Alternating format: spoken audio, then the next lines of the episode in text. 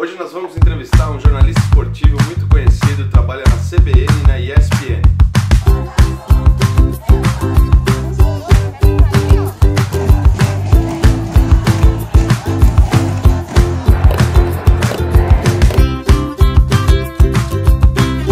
O nome dele é Juca Kifuri e esse é o Imprensa Entrevista, onde religião, futebol e política se discutem sem preguiça. Então eu queria começar com um bate-bola, jogo rápido, besta, que é Tá. assim que a gente começa. Tá. Biscoito ou bolacha? Biscoito. Neto ou Marcelinho? Neto. São Paulo ou Palmeiras? Palmeiras. Milton Neves ou Flávio Prado? Ah, não. não dá Flávio Prado. Você chegou a ter alguma briga com o Flávio Prado? Algum Não, nunca, nunca, nunca. Nunca. Eu discordei do, de um caminho, né? Que ele mesmo assumiu ter capitulado, que foi o caminho do Merchan, né? Mas eu não distingo as pessoas entre as pessoas que fazem Merchan e as que não fazem. Eu distingo as pessoas que têm caráter e as que não têm. E o Flávio Prado é um cara de caráter.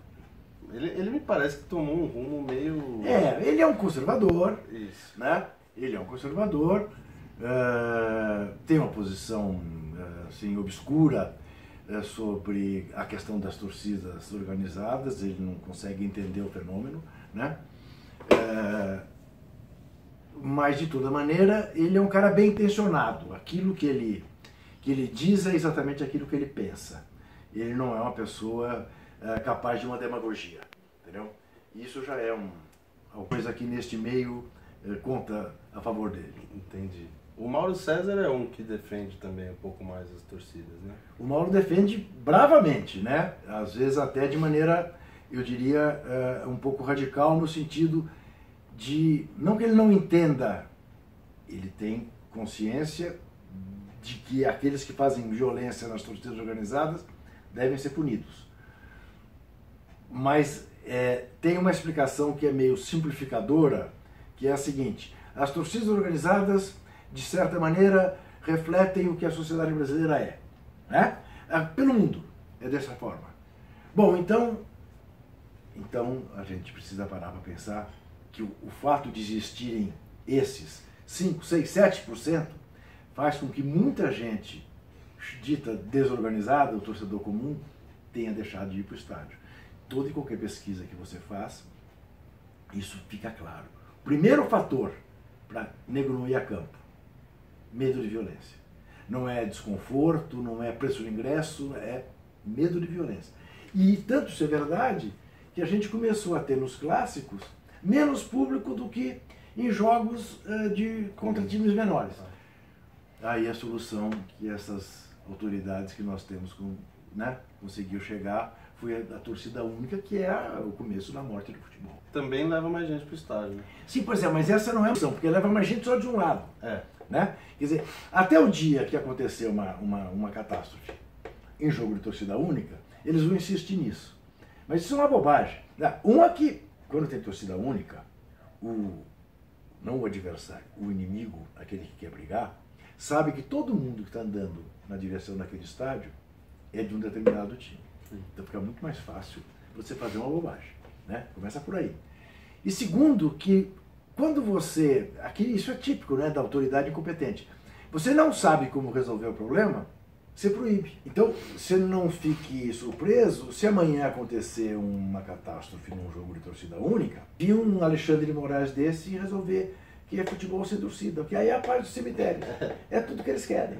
Entendeu? Em vez de resolver o problema. É, eu também sou absolutamente contrário, mas eu vejo, por exemplo, meu pai é um São Paulino, Aham. classe média alta, e, e a gente sempre foi junto aos Corinthians de São Paulo. Eu, Aham. Em geral, na torcida de São Paulo. Quer dizer, no- você aprova a devolução da espécie, que Darwin É, estava certo. Exato. Certo.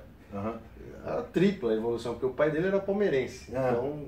Não, é, é, não, aí já, já vamos É, divergir, é, é. mas enfim, tudo bem. E aí o. A gente sempre foi, mas ia eu e ele, sempre. E era sempre num camarote, no Morumbi, na, na torcida de São Paulo. Era assim que ele ia. Uhum. E aí, quando começou a ter torcida única, o meu pai começou a ir muito mais em jogo com a minha irmã, em jogos do Sim. São Paulo e tal, agora com o Rogério Senna que está indo Sim. sempre e tal. E, e comigo aconteceu o contrário. Eu deixei de ir nos estádios depois do estádio novo, Tá, por uma questão de custo mesmo. tá. É, primeiro aconteceu coisas chatíssimas comigo de você ir pro estádio e, e, as pessoas brigarem. Eu vi briga de gente saindo na mão na torcida do Corinthians porque um sujeito tava de pé uhum. na hora do começo de um Corinthians São Paulo. Uhum. E eu ia no estádio antes, quando era aquela sim. final, Corinthians e Cruzeiro, aquele que era aquele brasileirão, que eram três finais. E a torcida gritava, levanta cuzão, que é jogo do timão. É, você, ficava, você era xingado, você ficava sentado. Isso, né? isso. É, mudou muito, mas já mudou aqui, né, Vitor? Aqui no Pacaembu, já nos últimos é. tempos, já tinha uma certa seletividade, né? É. Pelo preço, né? Eu comecei a ficar preocupado à medida que eu ia ao Pacaembu e via os negros escassearem. Isso. Tá? Uh, isso é um fenômeno também nacional, né? da elitização uh, nos estádios. Mas antes, deixa eu explicar, para não ficar, uh, não parecer uma coisa antipática, a minha brincadeira com São Paulinos. Para mim, o maior rival do Corinthians é o São Paulo, não é o Palmeiras. A razão é muito simples. Uma parte da minha família é Aidar. Então você há de imaginar né, a rivalidade né, nos jogos Corinthians e São Paulo. Eu só comecei a vencer isso quando fui ser jornalista profissional e aí, é, por exemplo, me encantei com o São Paulo do Tele, é, me encantei com o Forlan, antes ainda do Tele, eu, dizia que o Forlan era o, o São Paulino mais corintiano que eu conhecia é, e tal. Enfim, mas a minha rivalidade de garoto é, sempre foi com São Paulo, nunca foi, nunca foi tão exacerbada assim com o Palmeiras. Eu esqueci de perguntar, Gralac ou Henrique? Ah, o Henrique! Henricão! Henricão. Nossa, o Gralac era muito ruim. Muito ruim. A gente sofreu bem também. Não, sou, opa, não, você não sabe o que eu sofri, velho. É. Você não sabe o que é perder a portuguesa de sete no Pacaembu. É verdade. No tempo do Paz Me Rir. Era terrível. Era terrível. É só você calcular o seguinte. A primeira lembrança que eu tenho clara na minha vida é da final de 54, que foi em fevereiro de 55. Corinthians e Palmeiras 1 a 1 o jogo do, do título quarto centenário eu ia fazer cinco anos em março. É a primeira memória que eu tenho clara na vida. Depois, eu só fui ver o Corinthians ser campeão, já tinha 27 anos, pai de dois filhos. Meu pai era procurador de justiça, tinha um Fusca. Quando eu fiz 18 anos, eu dividi esse Fusca com ele. E um dia eu pus um adesivo. É, campeão ou não, és minha paixão, que é distintivo do Corinthians. E ele chegou e falou assim, você acha que eu posso chegar no fórum? Doutor promotor, já era procurador de justiça. Como, como? Eu falei, tá bom, vai tirar. Como você virou Juca Kifuri? Como é que você. Qual, qual foi o caminho que te levou até aqui hoje? Vitor, veja, eu, eu, eu não escolhi. A vida me trouxe. Eu, eu, eu, eu fui fazer ciências sociais na USP para fazer vida universitária, essa era a minha intenção, fazer carreira universitária. E eu tinha como objetivo fazer uma tese de mestrado ou de doutorado, não sei se eu faria antes ou depois, para mostrar que o futebol não era alienante, futebol era mobilizante. Fiz os quatro anos de faculdade, mas quando entrei na faculdade, eu fui trabalhar na editora Abril. A editora Abril ia lançar a revista Placar, mas eu fui trabalhar no DEDOC, Isso. Departamento de Documentação. Fui ser lá arquivista pesquisador do DEDOC, para atender placar. Fiz os quatro anos da faculdade trabalhando no DEDOC, virei gerente do DEDOC. Quando eu comecei a pós-graduação, com o professor Vefor, que um dos fundadores do PT e depois ministro da Cultura, do Fernando Henrique, é, apareceu um convite para eu chefiar a reportagem da Placar. E aí eu tive que escolher. Não dava para conciliar mais. E aí eu percebi que eu estava inoculado pelo chamado vírus do jornalismo. E aí entrei de cabeça no jornalismo. Mas para você ter uma ideia, se você pegar a coleção de placar, você verá que, ainda como chefe de reportagem de placar, eu não era Juca que fui. Eu era José Carlos Amaral que fui.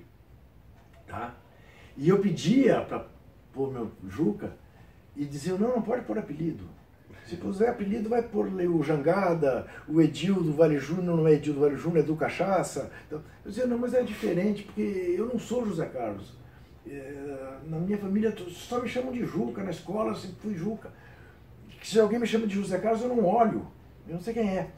Eu só fui ser Juca que fui quando eu passei a mandar na placar, que foi em 79, que eu virei diretor da revista, daí para a Juca Kfouri, para se assinar, editorial da revista e tal, papá.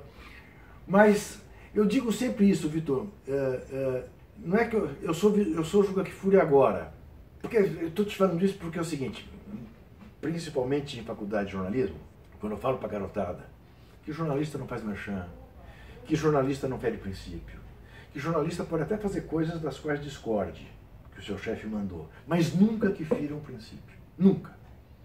Uma coisa é me mandar fazer uma capa uh, com o Marcelinho Carioca uh, pela sexta vez no ano, quando eu queria fazer uma do Rogério Ceni que estava surgindo no São Paulo. E o meu chefe me dizia, não, vai vender mais o Marcelinho Carioca pela sexta vez, vamos fazer.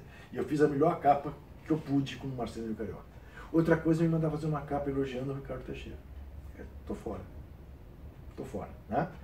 É, mesma coisa com Merchan. Não. Eu quero, não, não vou fazer. Não há hipótese. Então eu vou embora. Né? Aí nem diz assim, ah, mas você faz isso, você fala isso, porque você é o Juca que fui. E eu digo, eu falo isso porque nunca deixei, desde o início, que alguém berrasse comigo. Então é, fica fácil, entendeu? É você manter princípios. Né? A sua saída da placar se deu. É isso. O que, que me pediram na editora Abril? O dono da editora Abril, né? Recentemente falecido, Roberto Tigita. Uh, tô, entrei para televisão, os caras não me vendem pro campeonato porque disse que você só dá cacete nele. Ricardo Teixeira. Ele estava abrindo a TVA, Estava abrindo a TVA. Uh, ele diz que o Dr. Roberto Marinho manda na Globo e que ele manda na CBF e que eu não mando no Editora Bill, porque você faz a revista que você quer. Então, você não precisa falar bem dele, mas eu quero que pare a crítica. Eu falei, olha, escuta, você se orgulha de ter derrubado o Collor, né? da Veja ter ajudado a derrubar o Collor. O Ricardo Teixeira é o meu Collor. Se é para mudar a regra no meio do campeonato, né? para alguém que sempre disse que a editora abriu, que os patrões de editora abriu eram os leitores, né? é, faz as minhas contas, são 25 anos de casa, eu vou embora. Não, temos outros planos para você, queremos que você faça um ano sabático, que você pegue o cartão corporate com a sua mulher e vá viajar pelo mundo, e depois você volta, vai fazer novas mídias lá em Navarra. Não, não. Se vocês me oferecessem isso como prêmio, eu até era capaz de topar. Como consolo, em hipótese alguma, porque é minha morte profissional. Porque nego vai saber. E nego vai dizer que, ah, na hora. O cara das bandeiras, na hora que surgiu, que surgiu uma mordomia, ele topou, não, eu vou embora. Não estou reclamando. É, é, este apartamento eu devo graças à indenização que recebi é, durante os 25 anos que eu trabalhei lá. E saí de lá, descobri que tinha vida fora da editora Abril. Então.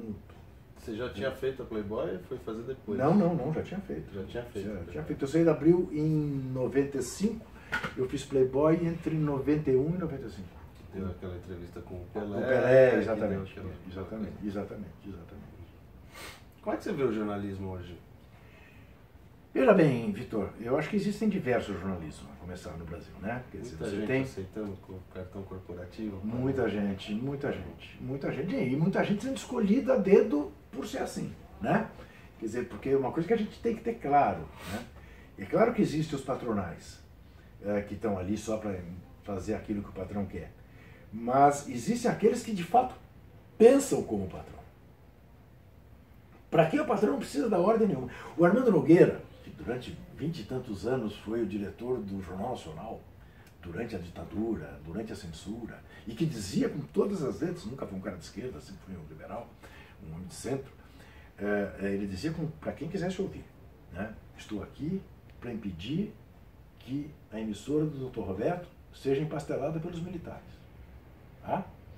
É, mas ele contava um episódio que é delicioso. Que um belo dia acabou o Jornal Nacional, um amigo dele entrou na sala dele e disse, nossa, Armando, mas o doutor Roberto meteu a mão no jornal hoje, hein? Ele falou, você sabe que faz dois dias que eu não falo do doutor Roberto? Ele está comprando cavalo lá em Senado Teresópolis, Petrópolis. Ele não, não, não, nem me ligou. Daí o cara falou, mas doutor, o que explica esse jornal hoje? Assim, os mais realistas do que o rei. o cara que pensa assim, doutor Roberto deve pensar isso sobre esse tema. E se antecipa. Entendeu?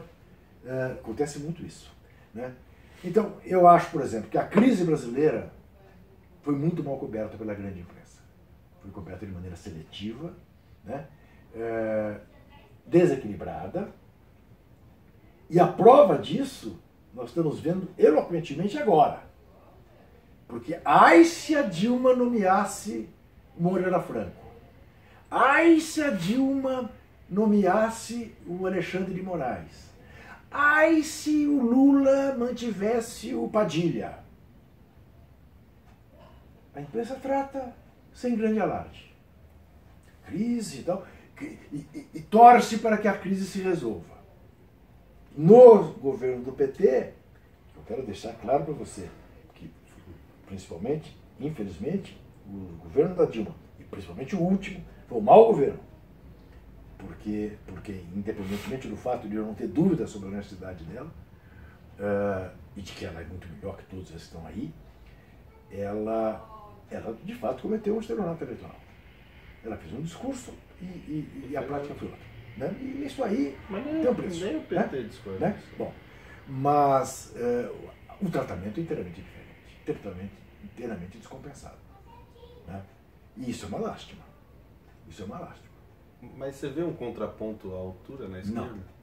Não, porque. De, de, de, bom jornalismo? Não, aí é que tá, porque aí é que tá, Vitor. O, o que me deixa angustiado é ver que a esquerda está fazendo a mesma coisa com o sinal trocado. Não está fazendo jornalismo. Então, outro dia, eu vi uma comparação ridícula de alguém comparando o tamanho da sala que o Roberto Tivita tinha na editora Abril com o apartamento triplex do Lula. A questão não é o tamanho do triplex e da sala do Roberto Tivita.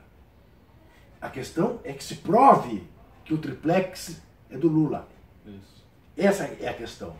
Agora, que o Roberto Tivita tinha uma sala maior que o triplex, né? é ridícula a comparação. É. Você percebe? Então você tem muito isso. Eu vejo gente que eu conheço perfeitamente, e conheci 40 anos atrás, é, se fazendo de esquerda hoje, que me dá ânsia de vômito. Juro para você. Porque se uns fizeram o caminho do trotiquismo para a extrema-direita, outros fizeram o caminho uh, da UDN, uh, do Sarney, dos patrões, para uma extrema esquerda na hora em que foram é, vomitados pelos patrões. E por que foram vomitados pelos patrões? Porque o patrão também percebe isso e não respeita.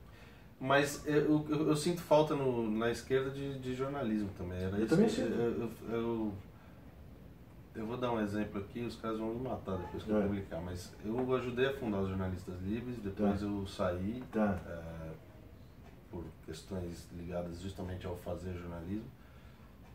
E acho que eles fazem conteúdo de, de qualidade, mas eles mesmos dizem que entre o jornalismo e a militância, eles, pois é, eles aí, aí, aí fica complicado. E aí, é, eu não acho que é complicado eles, veja, mas eu acho que bem. Falta Victor, alguém fazendo Não, mas Vitor, veja bem uma coisa, veja bem uma coisa. Para mim isso, isso, é tão claro, e isso não é novo. Isso eu ouvia em 69, 70, tá?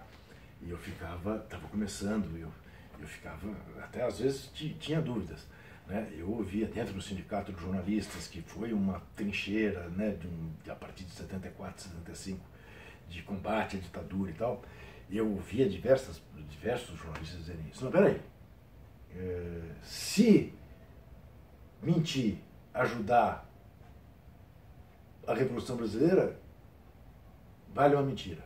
E eu jamais engoli isso. O jornal do PT, o jornal do PC do B, do PCB, do PSOL, vai fazer jornal de acordo com a linha do partido. Vai olhar para as coisas de acordo com a linha do partido. E é claro, quando eu compro o jornal de um partido, eu sei o que eu estou comprando, eu sei o que eu quero ler. Eu quero que reforce a minha opinião. Eu quero que me deem mais argumentos. Se eu não estou no jornal de partido, se eu estou num jornal progressista, avançado, eu quero luz nos fatos e me conte os fatos. O que, que vai defender um editorial? Outra coisa agora. O fato, eu quero que me conte como ele foi. Sem, sem ideologias. Sim. Levando em conta o óbvio, que você nasceu de um jeito, que eu nasci do outro, que nós olhamos para as coisas de uma maneira, né? e que a tendência é eu contratar você. Claro. Ok? Natural. Mas isso é, é- é essencial, né? Que, que, a, que, a, que a militância ela seja separada do fazer o jornalismo. Porque senão aí dá uma confusão. É isso. Dá uma confusão. Mas é, aí eu fico na dúvida de- do ovo ou da galinha. Porque Sim. quando você tem uma grande imprensa toda voltada para um lado, a, a tendência é a outra fazer Ah, bom. a mesma coisa para o Mas- outro lado. Mas também, vou te né? dizer uma coisa, Vitor, senti na pele. Senti na pele. Porque chegou num determinado momento, das panelas, não sei o que e tal, que eu comecei a, a bater. No blog, na Folha, onde pudesse. Na CBN, comício, quando agrediram o Chico Buarque. Né? Aí ele dizia, não, tudo bem. Só que você não fala da Dilma. Você não fala do Zé Dirceu. Eu não preciso. Eu não preciso. Todo mundo, 99% da imprensa está falando. Então eu vou, vou fazer mesmo o contracorrente. De propósito. De propósito. Eu não fazia o elogio do que eu acho que não deve ser elogiado, mas eu, eu, eu, eu fazia questão de deixar claro. E quando me perguntavam, ah, mas. Porque aí virei petista, nunca fui petista. Nunca fui. Até estive mais próximo uma época do PSDB. Também nunca fui. Eu fui do único partido que eu fui, quer dizer, eu fui de, de duas organizações políticas, né? Fui da LN e fui do PCB, saí do PCB no dia que ele foi legalizado. Não tem graça nenhuma. Enfim, nunca, nunca, nunca, nunca assinei uma ficha de filiação partidária. Não estou dizendo que isso é bom, tô dizendo que, só estou contando que nunca fiz. Mas aí virei petralha. E deixava claro. Ah, mas que você votou na Dilma? Eu votei na Dilma. Votei na Dilma, votaria de novo. Entre a Dilma e a OAS eu não tenho a menor dúvida. E ainda eu brincava. Olha, entre o Robin Hood e o Al Capone, eu fiquei com o Robin Hood. Entendeu? É isso, é, É isso, isso, é é. isso. Né? Eh, mas porque houve né, situações absolutamente bizarras. Um dia vieram aqui na esquina, né? Ficaram quatro caras xingando que eu desci. Desceu? Desci, E aí? desci e fui de detenrista em cima deles. Eles tomaram um puta susto um de máscara, tocando buzina e xingando, filha, filha da puta, petista, não sei o quê. Aí eu falei assim, eu entrei, pus o dedo na cara deles e primeiro é o seguinte, eu não sou, não sou nunca fui petista. Agora, Mas como você não é petista? Eu falei, eu sou contra o impeachment, seu idiota. O que é diferente de ser petista. Não! Ele falou, você é contra o impeachment? Eu falei, exatamente. Eu sou contra o impeachment, seu idiota. Mas o seu Tico e o seu Teco são incapazes de um falar com o outro e perceber que ser contra o impeachment não significa necessariamente que você petista. E, bom, aí a conversa com eles foi triste, porque esse me dizia assim, que tinha lido Gramsci, que lia a Carta Capital, o Vermelho. Enfim, É difícil. é. Agora, a ESPN não teve umas mudanças que, do meu ponto de vista. Vitor, a ESPN fez a escolha do entretenimento, Isso. que os outros fizeram. Vai virar um Sport TV do B? É, Essa era a pergunta. A, a- a ESPN não tem, não tem exceção feita, né? O campeonato inglês. Eh, grandes eventos exclusivos, né? E se viu comida eh, por uma concorrência cada vez mais popularesca, né? Então, está procurando um caminho, né? Não é o caminho que, que, que, que eu procuraria, mas, enfim, é o caminho que a ESPN está procurando. É porque eu, eu sinto falta de conteúdo mesmo. Eu- Eu acho que o jornalismo caiu, né? É. né? Mas por quê? É, Essa coisa virou o quê? Virou, virou uma porção de programas que discutem a rodada, o dia, o jogo, né? E são todos iguais. Seja, se, se, se muda de canal, você não sabe bem em que canal que você está. Né? Porque até o formato é parecido, aquele L com as. Isso. Né? E, e as pessoas falando de futebol, enfim. é, não, não, não seria a minha escolha também. Às 9 horas da manhã tem uma moça que apresenta muito bem o programa lá. É, o Sport Center. Não, Não. ESPN agora. Ah, ah, isso, de novo tá, agora. isso, tá. E aí ela dá as notícias e aí a programação da ESPN acaba ali. Tá. Porque o resto do dia É, bate bola. é, sobre, isso. sobre essas notícias e muitas vezes quando a discussão começa a engrenar, eu vi, eu não sei se foi ontem, antes de ontem o Antero estava num desses. E aí eles começaram a discutir a questão da base e foi a primeira vez que eu vi, porque também parece uma áurea no, em cima do Tite, né, que não se É, pode falar mal. sim. Eu acho que eu sou o único brasileiro que não É. gosta do Tite. É, Eu acho ele um técnico médio, tá, muito acima dos outros no Brasil. Tá. Tudo bem, Tá. mas médio. tá. E, e aí foi a primeira vez que começaram a falar que ele não usa base, nunca usou a base, que não, não sabe Sim. reformular time e tudo isso.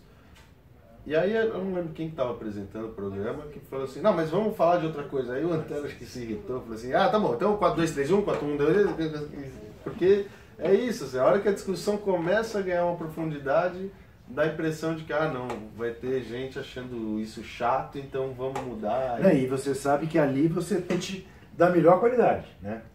Para discutir profundamente. O Paulo Calçade, por exemplo, conhece barbaridade. Bom, Antero é, né? É, é, é, é um dos dinossauros lá, como eu.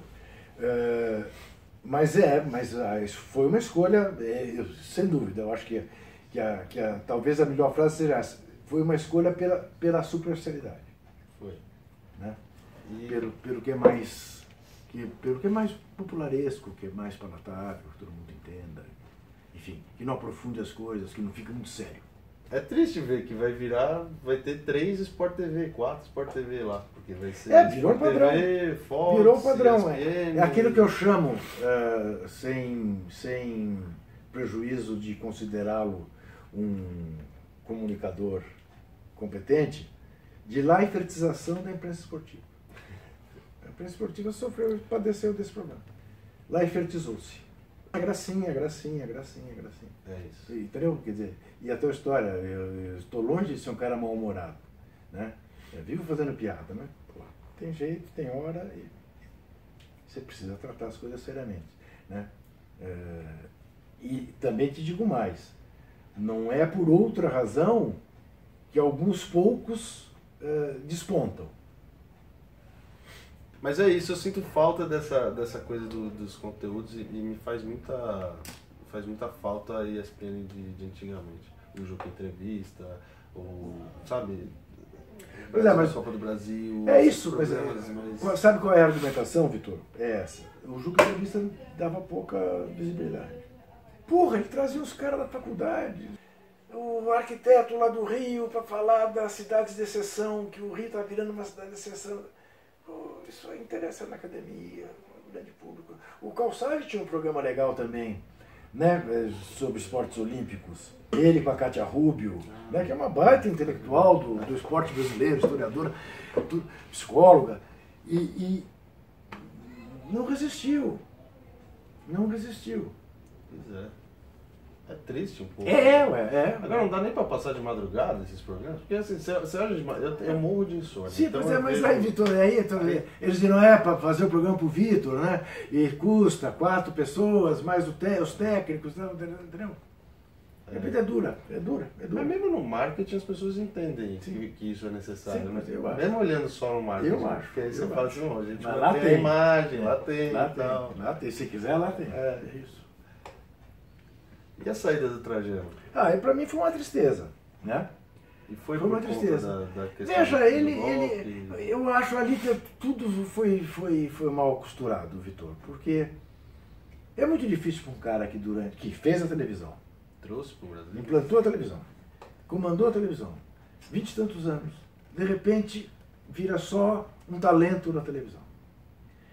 Você querer que esse cara não fique mal-humorado com essas coisas que, ué, se você ficar mal-humorado, tu imagina ele que tinha, foi vendo isso sendo desfeito, né? Ao mesmo tempo, é, isso é ele que diz, né? Chegando aos 70 anos, dizendo, quer saber, eu não tenho mais por que me preocupar em, em ficar bonito no pedaço para ninguém, né? E aí, é, uma discussão. É, pode um jornalista ir para o comício do Haddad e pedir voto? É, pode ir. Entendeu? E ele falou, achou que pode. Achou que pode. Aí, aí a Aspira achou que não pode. E aí? Entendi. A solução não, não, não É uma discussão bem, bem grande, né? Sem dúvida nenhuma. Que Sim. eu me lembro do, do Flávio Gomes com a coisa do foi, foi assim que ele saiu da ESPN também? O, é, é, no lugar do Twitter. Do Twitter, né? falando mandou, mal do Grêmio lá. Mas não, foi pior não, foi o Alckmin, né? Mandou o Alckmin tomar no cu. Não, acho que foi o presidente do Grêmio. Também. É. Não, mas teve, teve, teve, tem um episódio que o Alckmin fala qualquer coisa e ele põe no Twitter. E é assim, governador que vai tomar no cu. É, mas ele, ele sempre eu fez sei, isso. Eu sei, né? Vitor, né? eu sei, mas o que eu quero dizer é o seguinte: pense, ponha-se no, no, é, papel do, do, diretor da ESPN. Fala, tem aqui um cara que está todo dia no ar, cuja imagem tem tudo a ver conosco e que mandou o governador enfiar não sei o que no cu. Não pode. Não pode. Só não pode. Eu adoro o Flavinho. É. E já disse isso para ele. Quer dizer, então, mas não pode. Não pode. É, é mais ou menos como o. Agora, é diferente. São Paulo, que, que do, de uma. Um tempo atrás, que tinha patrocinava o São Paulo e escreveu no Twitter também, não sei o que, dos Bambi. Aí, isso, isso, é. isso, isso. Agora, do mesmo jeito que não. Do, agora, e, e, isso é uma discussão diferente, diferente do jornalista que assume um candidato ou um partido. É uma outra discussão. Sim. Acho uma outra discussão. Para a qual o país ainda não está preparado. Não está preparado para discutir a mídia. Mas, qual que é o seu maior ídolo no Corinthians?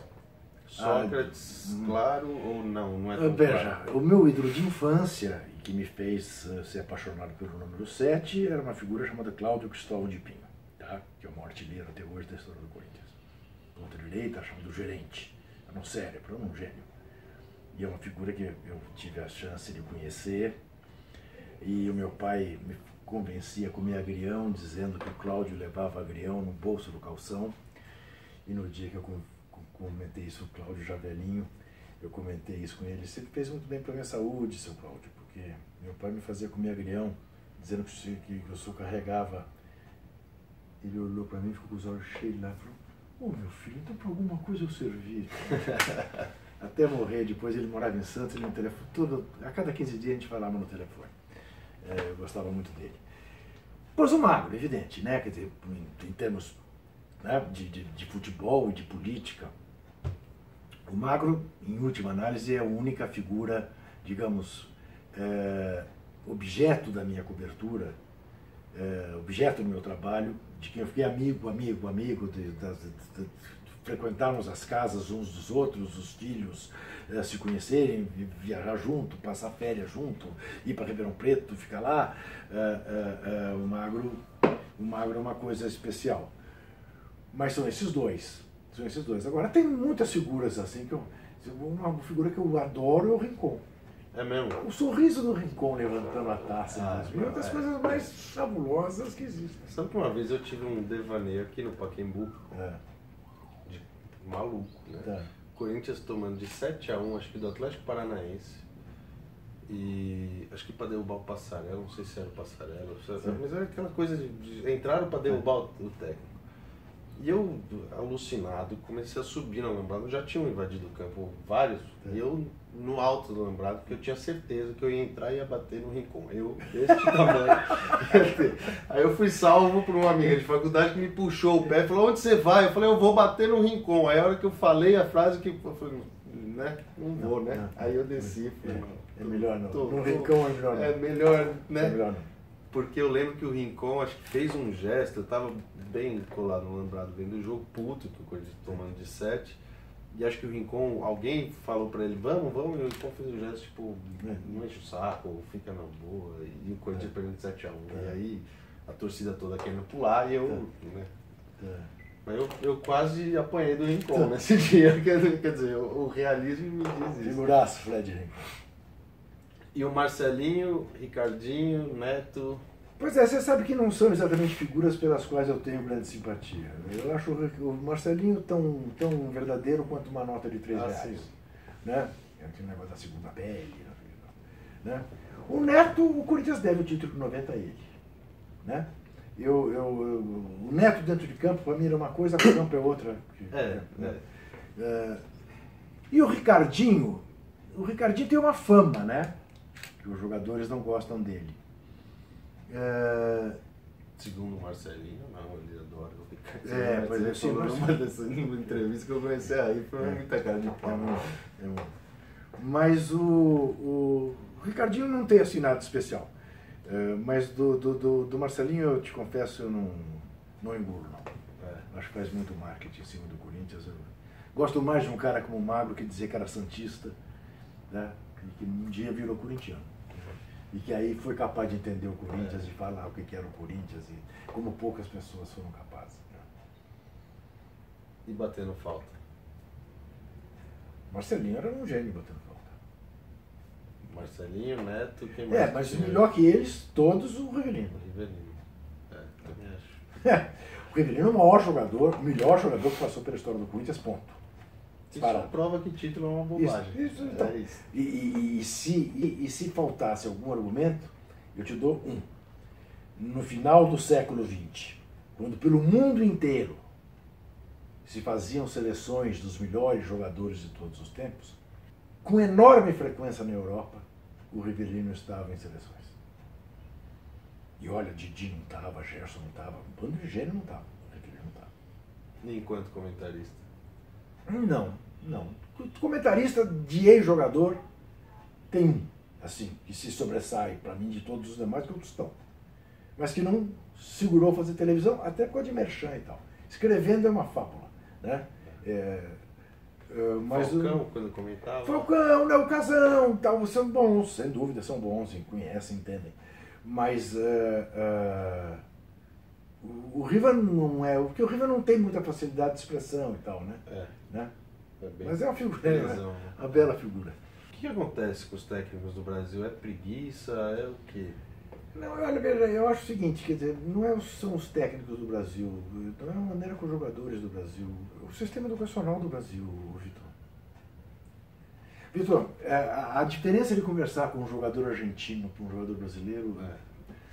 com raríssimas exceções, é abissal.